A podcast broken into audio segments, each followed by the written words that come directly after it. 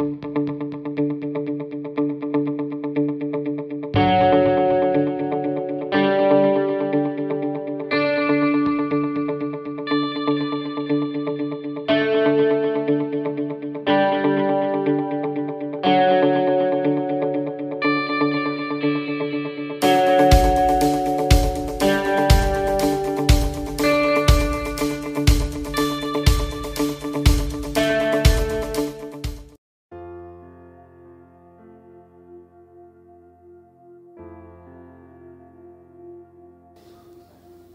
foi dito pelo pastor Marcelo, estamos falando no mês sobre a família e hoje eu quero falar um pouquinho sobre o poder da evangelização na família.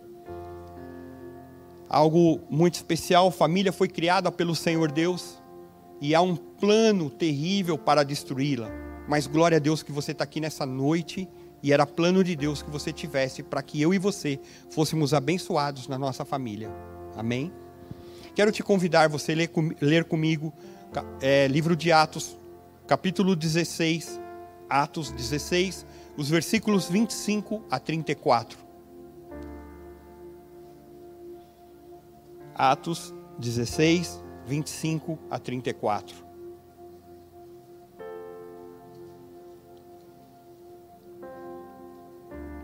Diz assim a palavra de Deus: Por volta da meia-noite, Paulo e Silas estavam orando e cantando hinos a Deus. Os outros presos os ouviam. De repente, houve um terremoto tão violento que os alicerces da prisão foram abalados.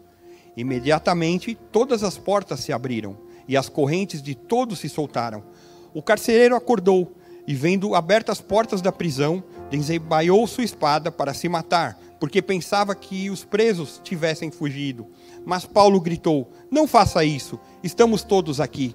O carcereiro pediu luz, entrou correndo e, trêmulo, prostrou-se diante de Paulo e Silas. Então levou-os para fora e perguntou: Senhores, que devo fazer para ser salvo? Eles responderam: Creiam, creia no Senhor Jesus e serão salvos, você e os de sua casa. E pregaram a palavra de Deus, e ele e a todos os de sua casa. Naquela mesma hora da noite, o carcereiro lavou as feridas deles. Em seguida, ele e todos os seus foram batizados. Então os levou para sua casa, serviu-lhes uma refeição, e com todos os de sua casa alegrou-se muito por haver crido em Deus. Paulo e Silas discípulos ali do Senhor Jesus pregavam e foram presos. E há um momento que, ali na prisão, ocorre um grande terremoto. O carcereiro fica preocupado e é engraçado porque ele pergunta: Senhores, o que eu devo fazer para que eu seja salvo? E Paulo e Silas estende, crê no Senhor Jesus e vai ser salvo, você e os da sua casa. E nessa noite eu quero te dizer: crê no Senhor Jesus e vai, vão ser salvos, você e os de sua casa. Você está vendo cadeiras que poderiam estar colocadas com pessoas da sua família? Você crê nisso? Porque eu quero te dizer que eu tenho fé para crer que pessoas serão salvas. E nós vamos ver gente da nossa família aqui e declarar o reino de Deus. Porque há um Deus, há um Jesus que salva que liberta e que transforma. E esse Jesus está aqui nessa noite. E ele quer colocar a nossa fé em ação. Não importa o que tem acontecido na tua família, Jesus tem poder para o maior pecador de salvar essa pessoa e transformá-la. Porque eu era assim, uma pessoa muito desregrada. E Jesus teve misericórdia da minha vida. E eu não sou melhor que ninguém. E Ele está aqui nessa noite também. Então creia. Muitas pessoas perguntam, pastor, o que, que nós devemos fazer para que as nossas famílias sejam salvas? Orar, jejuar, dar um bom testemunho, anunciar as boas novas? Sim. E há uma série de exemplos bíblicos nas mais variadas histórias na qual o Senhor Deus se preocupa com as famílias.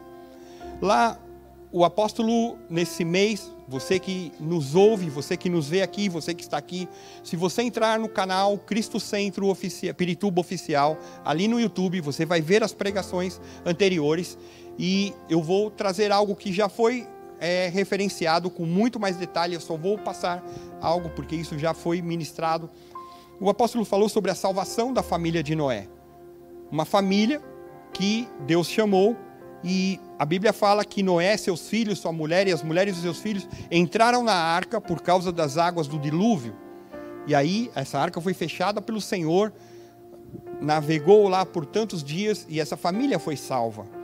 Vemos também que a família de José, frente a uma fome terrível que ocorria ali no Egito, a família de José, ele sai ali da, da área de, de Israel e vai buscar comida onde José estava, e o Senhor livra essa família da fome, onde muitas pessoas morreram naqueles dias. Vemos também que o Senhor, ali no tempo onde muitos já assistiram no que diz respeito ao filme Os Dez Mandamentos, o Senhor dá uma ordem para, para Moisés para que as famílias israelitas saíssem da escravidão e numa noite, uma determinada noite, passaria um anjo, o anjo da morte, e ele mataria os primogênitos dos ali dos egípcios e sendo que toda casa israelita que tivesse o sangue nos umbrais da porta e nas janelas, o anjo esse anjo da morte passaria e eles seriam poupados. E na hora que o povo de Israel faz isso, na hora passa o anjo destruidor e eles são poupados totalmente ali do Egito. Houve também algo que o apóstolo já referenciou, uma mulher chamada Raabe que recebe dois é, espias ali, dois anjos do Senhor e guarda é, esses anjos para que não houvesse a destruição ali das muralhas de Jericó, para que eles não fossem atentados ali. E essa mulher, ela é referenciada na Bíblia como alguém que ela e a sua casa foram poupados. E a Bíblia fala isso que ela viveu entre o povo de Israel. Vemos também uma história sobre um homem que era um coletor de impostos chamado Zaqueu.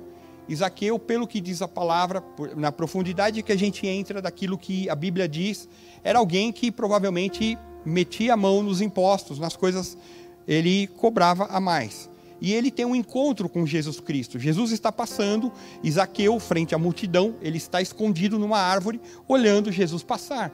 E Jesus olha para ele e fala: Convém que hoje eu fique na tua casa.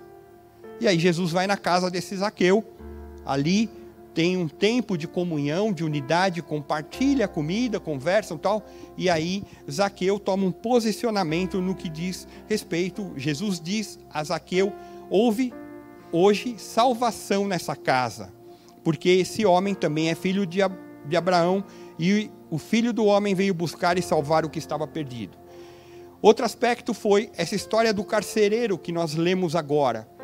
Dois seguidores de Jesus Cristo ali na prisão, e na hora que ocorre esse terremoto, acontece isso, e, e eles começam a falar de Jesus para esse carcereiro. E aí ele e a família é salvo. Engraçado que eu estava lendo e estudando nessa semana, e eu vi que logo na sequência o carcereiro foi, tirou eles da prisão ali, lavou as feridas deles, foram, foi e batizou todo mundo. Ninguém fez curso de batismo, ninguém fez nada. E algo, por quê? Porque eles creram em Jesus. E eu quero te dizer algo: você que está aqui não é batizado ainda, a tua crença em Jesus te leva a você ser batizado. Então você tem uma ótima oportunidade para o último domingo do mês, pela manhã, nós fazermos uma grande festa e batizarmos você também. Fica aí a dica. Eu vejo que nessas histórias de salvação sobre a família, do envolvimento da família, para cada um, Deus agiu de uma maneira diferente. Um foi que estavam com fome lá. Outro, eles estavam presos. A família de Raabe estava ali em cima do muro e aí coloca o pano vermelho, pano escarlate da cor vermelha que indicava o sangue de Jesus. A gente tem isso. Então vejo que Deus opera de maneiras muito diferentes. E talvez você veio nessa noite buscando meu Deus, minha família é tão complicada, é assim, é assado. Tem um que talvez possa estar mais furioso, outro possa estar nas drogas. Eu quero te dizer que o Senhor Deus tem poder para qualquer um dos problemas e tocar no coração dessa pessoa e fazer com que o Espírito Santo modifique a forma dela pensar para que ela receba Jesus Cristo como Salvador. Nessas histórias, nós vemos a importância da família. Há um compromisso divino em salvar a família, em todas elas. Porém, tudo começa com uma pessoa. A família só é salva porque alguém começou ali naquela família a declarar o nome de Jesus. Talvez possa ser que você que está aqui nessa noite, você seja a única pessoa cristã na tua, na tua família. Mas eu quero te dizer, assim como começou na história da minha família, através de um o Senhor vai salvando e vai multiplicando. E você pode ser o canal de bênção, você pode ser o sal ou a luz de Deus entre uma família que está em trevas. Pastor, o que, que eu devo fazer? Buscar ao Senhor em todo o tempo e crer nas suas promessas. Vamos refletir um pouquinho, bater um papo com os irmãos sobre algo que tem acontecido nesses últimos tempos sobre a família no geral. De uma forma ao longo do tempo, assim como tem um Deus que quer abençoar, tem um inimigo que quer destruir a família. E só nós olharmos as histórias das famílias, nós vamos ver que por bastante tempo as famílias estão sendo atacadas das mais diversas formas. E eu quero pontuar algumas formas com os irmãos. Primeira, primeira delas é a ausência de Deus no lar. Quando você fala, vamos buscar a Deus ou vamos fazer com que o Senhor seja a bênção aqui. E como eu falei, muitas vezes nós somos a única pessoa da família que é cristã. E pode ser que mesmo familiares que não têm Jesus como Salvador e desprezam e falam, você é crente, é isso, é aquilo. Mas quando os problemas vêm, é engraçado porque as primeiras pessoas a serem chamadas para orar, ou falar assim, ora pela minha família lá na sua igreja, já passaram por isso, de alguém pedir oração para você. Pessoas que às vezes te desprezaram o tempo inteiro mas ela pede, e nós vamos orar, porque o plano é de Deus e nós queremos que ela seja salva. E nos alegramos com isso. Não importa se ela é cristã ou não cristã, nós vamos orar e pedir a Deus que tenha misericórdia dessa vida, tanto quanto nós. Mas muitas vezes, muito longe de Deus, elas sabem que há um Deus que muda as situações. E esse Deus é o Deus na qual nós servimos. Outro aspecto que acontece muito que o inimigo ataca são as inversões de valores. Coisas que deveria é, ser do bem passa a ser do mal e do mal passa a ser do bem. Então, muitas vezes a gente começa a acreditar naquilo que não deveria e não crer naquilo que deveria. E nós podemos ser, muitas vezes, como que enredados nisso. É, colocados nessas situações. E nós precisamos. Por que, que nós é, acabamos vindo à igreja? Para aprender a palavra de Deus, para pontuar e saber que é um Deus que nos ama, aprender da palavra, nos fortificar, ter comunhão com os outros. E isso tudo nos vai nos fortalecendo. Mas à medida que eu deixo de vir também na igreja, eu começo a me afastar das coisas. Porque talvez um dia eu fico em casa para assistir um, um, filme, ou um futebol, ou algo assim, e isso vai trazendo um desânimo. E a gente começa a inverter os valores, onde a Bíblia fala que são felizes, são bem-aventurados aqueles que disseram: Vamos à casa do Senhor. Então eu quero te fortalecer. Sempre que vier essa vontade de querer ficar em casa, ali, para assistir alguma coisa tal, tenha fortalecimento de Deus para transpor essa vontade negativa e vir à igreja e receber a palavra de Deus, porque é importante isso para você. Outra coisa, meu irmão, quero te dizer algo. Talvez você não tenha noção, mas muitas vezes um abraço seu traz transformação de vida. Às vezes alguém chega muito mal aqui, porque passamos por situações diversas. E às vezes o teu abraço, o teu cumprimento, o teu carinho faz com que essa pessoa seja começa ali o start de Deus, o início de Deus para ocorrer uma transformação. Então eu quero te dizer que abra seu coração, porque você é, tem possibilidade de ser tremendamente usado pelo Senhor. Um outro aspecto que nós podemos ter e tomar cuidado é no que diz respeito à tecnologia. Tecnologia é boa, ter smartphone, saber, acessar a internet, acessar rede social, tudo é bom, mas há, a Bíblia fala, tudo é lícito, mas nem tudo convém. Há momento para tudo. Se você está aqui no culto, preste atenção na palavra. Se você estiver acessando Bíblia, glória a Deus. Tudo que for além disso é procedência maligna nesse momento. Porque é isso. Se não está na Bíblia, está mal. Então toma cuidado porque famílias estão sendo destruídas, porque um coloca uma conversinha no, no, WhatsApp, outro no Facebook, outro no Twitter, outro posta uma foto estranha no Instagram, tal, e quando vai ver é um comentário, é isso, é aquilo. Então, a tecnologia ela tem que ser usada a nosso favor, como nós estamos fazendo agora, transmitindo o, no, o nosso culto, vidas estão vendo dos mais variados lugares, e isso é bom, porque estão sendo edificadas pela palavra. E a família, vai sofrendo com todo esse avanço dessa tecnologia. Muitas vezes acontece o abandono aos filhos. Hoje, um dia muito singular, Dia das Mães, e não é raro nós vermos na sociedade pais que abandonam os filhos. Nós, como pais, e, e tantos pais como as mães, três aspectos são importantíssimos na nossa vida. Nós deveríamos amar os nossos filhos, educá-los e protegê-los. Ontem me chamou a atenção, nós tivemos um casamento aqui, e me chamou muita atenção é, na hora que eu vi o pai da noiva, nosso irmão José Anastácio, um dos nossos diáconos, conduzindo a noiva aqui, e, e eu me lembrei dessa pregação, porque eu falei assim, a alegria que ele expressava era assim, é, minha filha, te amei, te eduquei, te protegi, e agora estou te entregando para um marmanjo aqui. E eu fiquei pensando quando vai ser o casamento da minha filha. Eu falei, estou lascado. Mas, mas, assim, pensando na pregação, eu falei, puxa vida, dava para ver na sua fisionomia a expressão disso, de amar, educar e proteger os nossos filhos. E esse é o papel dos pais. É, amar os filhos.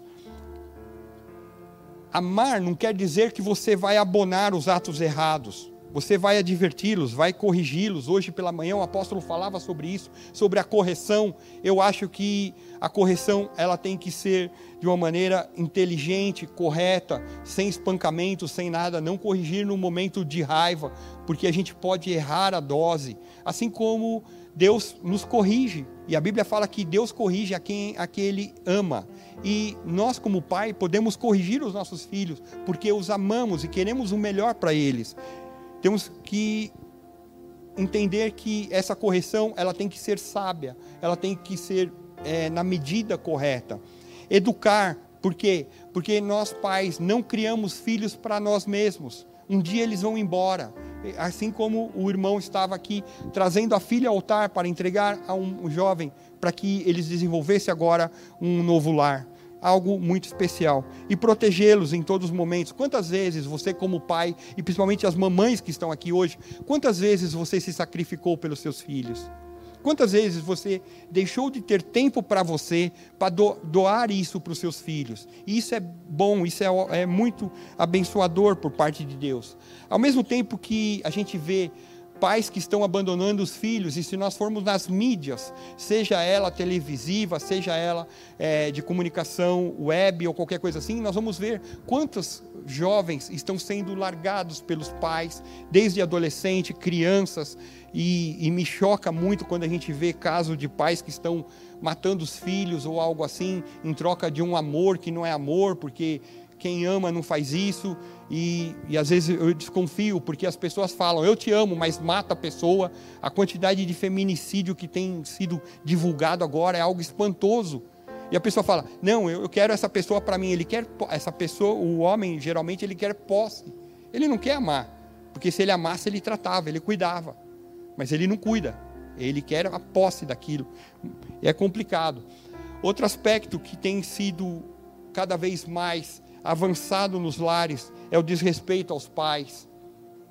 E isso é muito triste, porque a Bíblia fala sobre honrar pai e mãe, e não raros são os casos nas, onde muitos filhos acabam desonrando os pais e as mães, esquecendo deles na sua velhice, principalmente, quando atinge uma, um, uma idade. Hoje é, eu tenho uma mãe que sofreu um AVC e ela tem problema de fala a parte do cérebro dela foi atacada. E Me perdoe. Hoje eu estava almoçando com ela e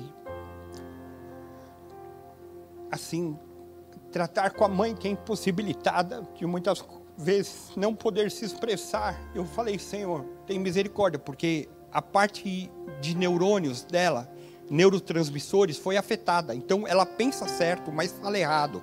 E não tem cura. A neurologista já falou, não tem cura. Nós vamos conviver assim. Então eu sei que minha mãe vai falar as mesmas palavras para pedir tudo.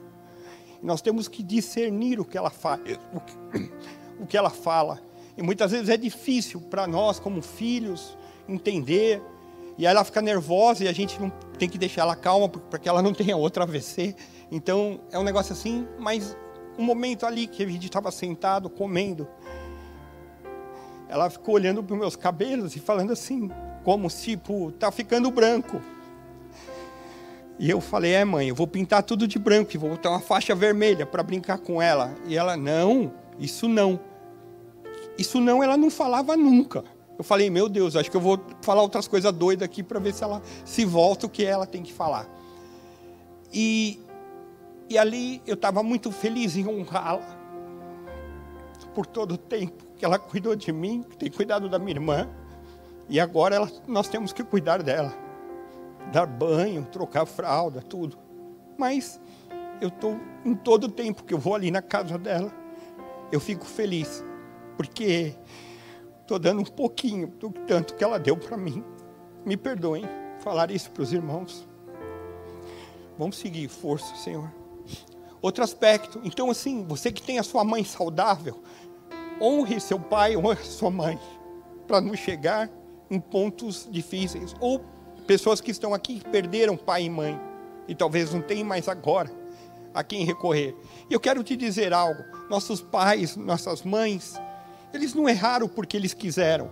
Talvez a situação do momento, talvez a forma que eles foram criados, trouxe coisa ruim, às vezes. Eles nos bateram sem que houvesse entendimento de nos bater ou nos corrigir de maneira equivocada, porque aprenderam assim. Mas eu quero te dar uma, algo nessa noite. Honra teu pai e tua mãe. Liga para eles, fala eu te amo, você é importante na minha vida.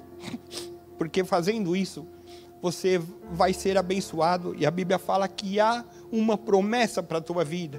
Eu quero que você seja abençoado em todo o tempo. Outro aspecto que diz respeito ao ataque da família é o que a gente fala de secularismo. Trazer as coisas desse século, a, o sistema desse mundo de querer, vamos comprar, vamos consumir, vamos isso. Isso machuca muitas vezes quando a gente não tem dinheiro para fazer determinada coisa. E principalmente, às vezes você como pai, como mãe, você gostaria de dar algo para os seus filhos, mas às vezes falta dinheiro que é normal faltar.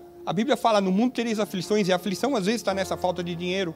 Mas eu tenho certeza que Deus ele não coloca o dinheiro em primeiro plano na tua vida, mas sim o amor de você para com teus familiares, com os teus filhos. Isso é importante. E na hora que seus filhos, na hora que a sua família vê que você é uma pessoa amorosa, que você os ama, se preocupa com eles, eles vão entender que o dinheiro não é o mais importante nessa vida. Dinheiro é bom, mas não é o mais importante.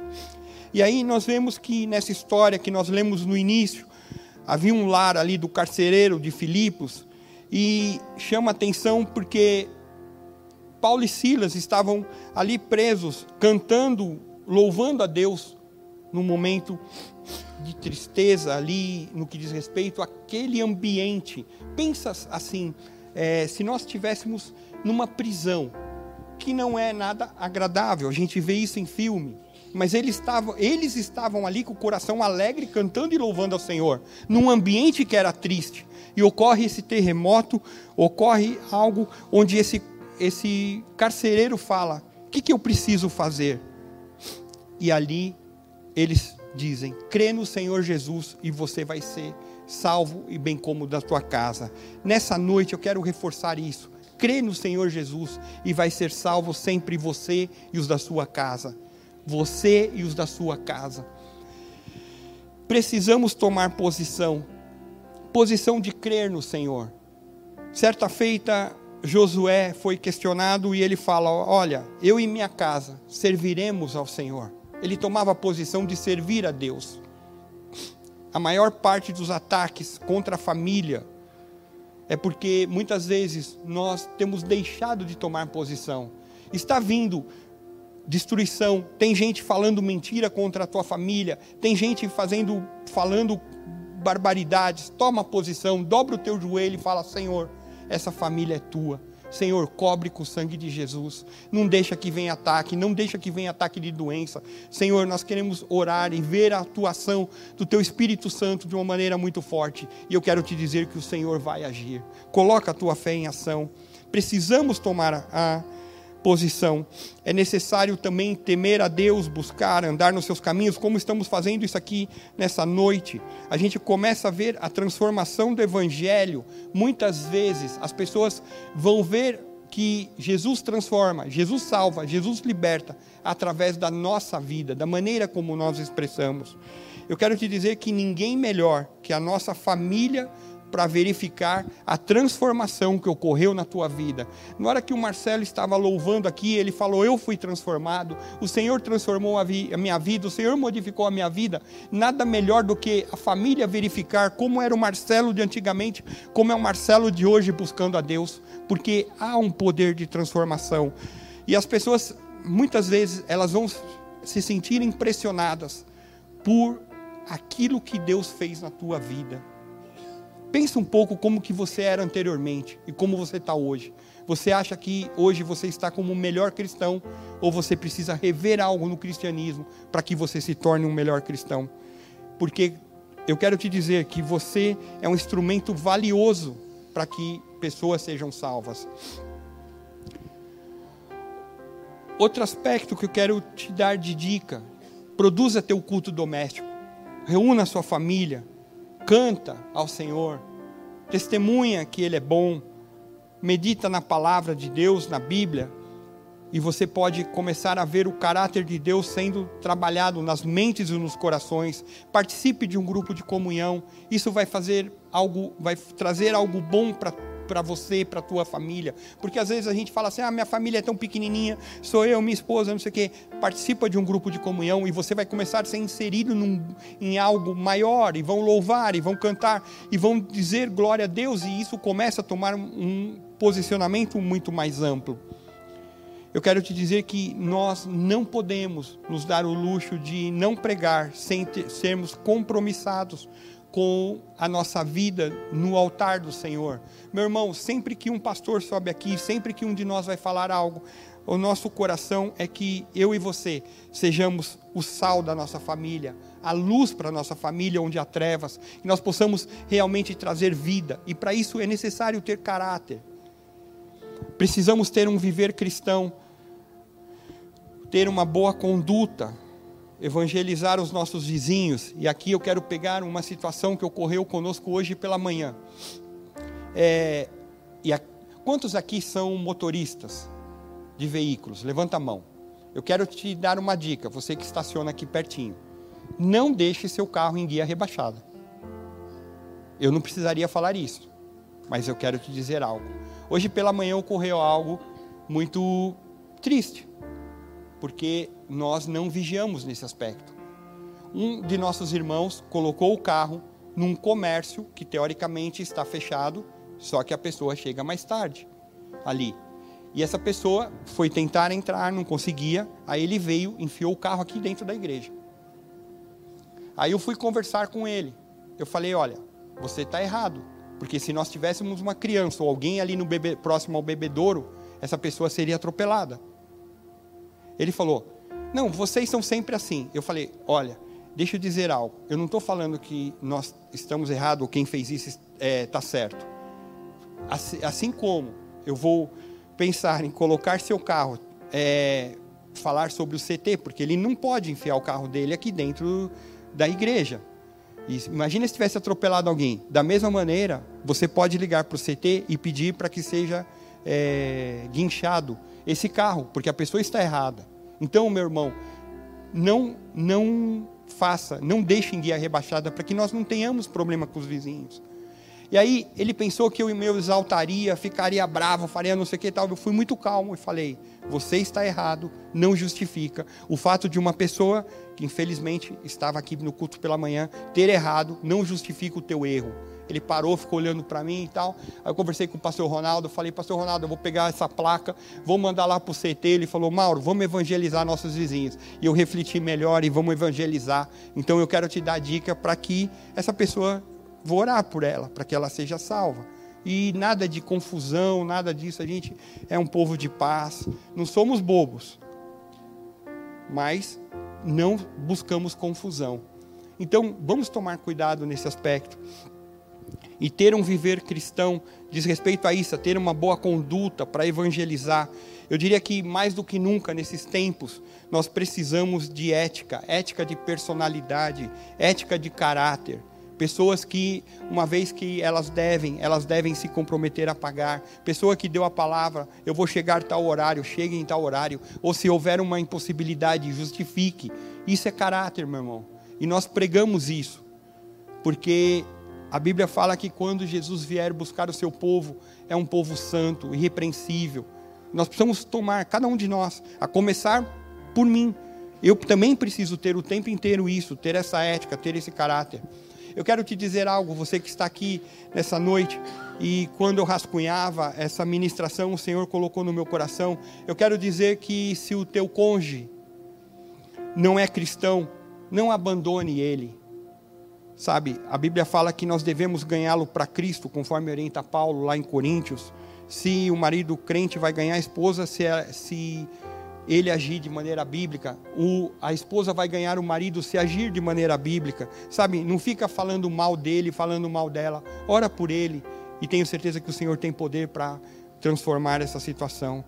Outro aspecto que é muito grande no que diz respeito aos nossos parentes. Como eu falei para vocês, nossos parentes observam as nossas atitudes, o bom testemunho, e a gente tem a oportunidade de falar para os parentes sobre Jesus em tempos favoráveis e em, em tempo de crise. Vou dar um tempo favorável para você. Vamos dizer como aconteceu hoje, é, almoço de Dia das Mães. Nem todo mundo que está ali é cristão, mas você tem a oportunidade de falar: posso fazer uma oração?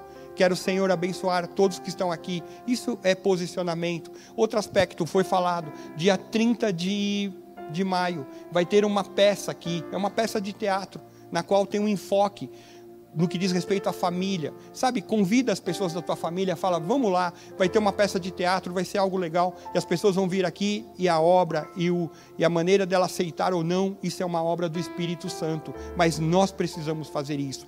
Isso são tempos favoráveis, mas às vezes a gente vai também viver com nossos parentes tempo de crise, como é um enterro, é uma doença, é uma morte, é uma escassez, é um momento que a família está passando por uma necessidade. Eu estou com uma situação assim é, na minha família. Eu tenho duas concunhadas, uma delas acabou de ter alta agora, mas a outra já está mais de duas semanas internada com todo um quadro de endometriose. Eu sou, sempre sou ruim para falar essa palavra e terrível. A família está se revezando, quem fica no hospital, quem faz isso. E por quê? Porque nós amamos uns aos outros. E isso, talvez você pode ter um quadro de alguém que está necessitando de um algo a mais seu e você pode fazer isso. E eu tenho certeza que Deus vai transformar isso em grande bênção. Porque Deus é um Deus que cuida e Ele quer te usar também como cuidador de vidas. Há uma frase atribuída a São Francisco de Assis Porém, eu busquei em tudo quanto é coisa, eu vi que não tem, só tem a frase que fala de São Francisco de Assis e não tem a verificação lá que é isso. E que fala assim: pregue o evangelho em todo o tempo. Se necessário, use palavras. Eu acho que isso daí tem que ser junto com o que nós estamos falando sobre esse ano, comissionados. Porque Jesus disse, eu quero ler com você Marcos 16, 15.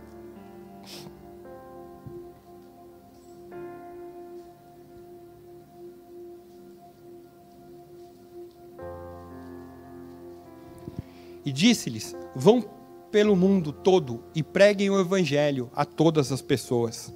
Ir e pregar. Marcos 16:15 fala é uma mudança de vida.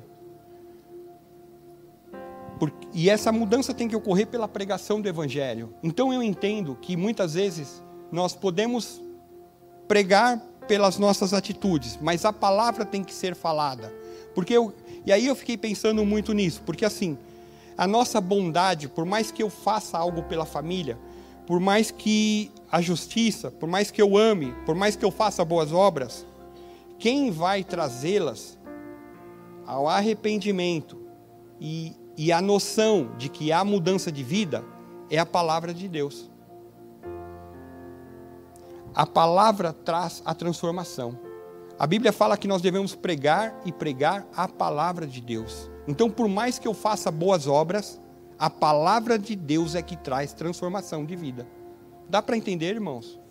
Então, quando você tiver a oportunidade de orar pela tua família, de estar com eles, fale um textinho da palavra. Fale algo bom para eles, porque essa palavra vai entrar no entendimento deles, vai para a mente e para o coração e ali começa um agir de Deus através do Espírito Santo. Nós não precisamos ficar lá forçando nada, porque isso é pelo Espírito, mas nós precisamos pregar a palavra. Para levá-las ao arrependimento através da atuação do Espírito, Deus definiu que é pela pregação da palavra dele. Temos promessa que Deus quer trabalhar nas famílias, Deus quer usar a nossa vida. Que tal se nós fechássemos esse tempo de palavra aqui, de bate-papo, de conversa, se nós intercedêssemos por alguém da nossa família, intercedêssemos por alguém que está necessitado, alguém que está doente, alguém que está passando por situação difícil, e Deus quer usar a minha e a tua vida. E eu quero, nesse momento, orar juntamente com os irmãos. Pensa em alguém que você gostaria de orar na tua família. Fecha teus olhos, pensa em alguém que você pensa, puxa vida, fulano de tal precisa. Eu quero orar por ele, por ela, pedir a graça do Pai sobre a vida dele dela, interceder. Porque Jó fazia assim, levantava de madrugada, interceder pelos filhos, tudo, e nessa noite também. Será que tem alguém que está nas drogas, alguém que está na delinquência, alguém que está na prostituição? Não se desespere, Deus pode e quer salvar essa vida. Ele tem poder. Alguém está doente, mas não importa a doença que for, o nosso Jesus tem poder para curar, para transformar. E quando ele não fizer isso, como é, se Deus quiser, ele pode reverter o quadro neurológico da minha mãe. Mas enquanto ele não fizer isso, eu vou amar e vou cuidar dela. E glória a Deus. E se Deus levá-la assim, glória a Deus. Se Deus me levar antes, glória a Deus também. Então vamos orar por alguém da nossa família. Fecha os teus olhos. Pensa em alguém que você gostaria de colocar Pai, no nome de Jesus, eu me uno em fé agora com meus irmãos, Senhor. E quero interceder por todas essas vidas que estão agora em pensamento, em frases, que estão, Senhor, talvez meus irmãos estão orando e colocando o nome delas, para que sejam salvas, curadas, libertas, transformadas, Senhor. E só o poder de Jesus Cristo pode fazer isso, Senhor. Há um mover teu especial, Senhor. De fazer com que tenhamos caráter, tenhamos algo especial e possamos ser luz para essas vidas, Senhor. Nos perdoa pelas vezes que falhamos, pelas vezes que quisemos falhar, falar, mas não tivemos força, pelas vezes que erramos. E nessa noite nós te pedimos perdão pelos nossos erros, mas cremos que Jesus tem poder para tocar esse coração, não importa onde ela estiver agora. Use o teu Espírito Santo, Senhor Tu és um Deus onipresente que tem poder para estar agora em todos esses lugares e tocar nessas vidas, Senhor. Curar feridas, pessoas amarguradas, pessoas que muitas vezes foram destruídas por palavras, por autoridades, por pessoas nas quais elas deram crédito, Senhor. Senhor Jesus, só Tu podes salvar a nossa família, Senhor. Nós confiamos nas Tuas promessas, Senhor. Intercedemos agora por esse ente querido, Senhor. Clamamos, Senhor choramos por eles e não nos conformamos, Senhor, deles estarem afastados do teu evangelho, Senhor. Pedimos que teu Espírito Santo os incomode, Senhor, para ter um encontro contigo. E tu tens poder para transformar das mais variadas formas, Senhor, vidas a serem salvas. E, esse, e tu é o mesmo Deus que salvou Noé, sua família, que salvou ali a família do carcereiro, Senhor. Tu tens poder agora para estar nesse local e salvar essa vida e que nós sejamos melhores cristãos, Senhor, para que eles possam ver que tu nos salvastes com um propósito, Senhor. Nos abençoa, Senhor, e ser conosco, no nome de Jesus. Você orou assim comigo? Você crê no poder de Deus? Eu creio. Porque Deus é tremendo. Só Ele pode salvar, só Ele pode transformar. Que nós sejamos melhores a cada dia, a cada momento.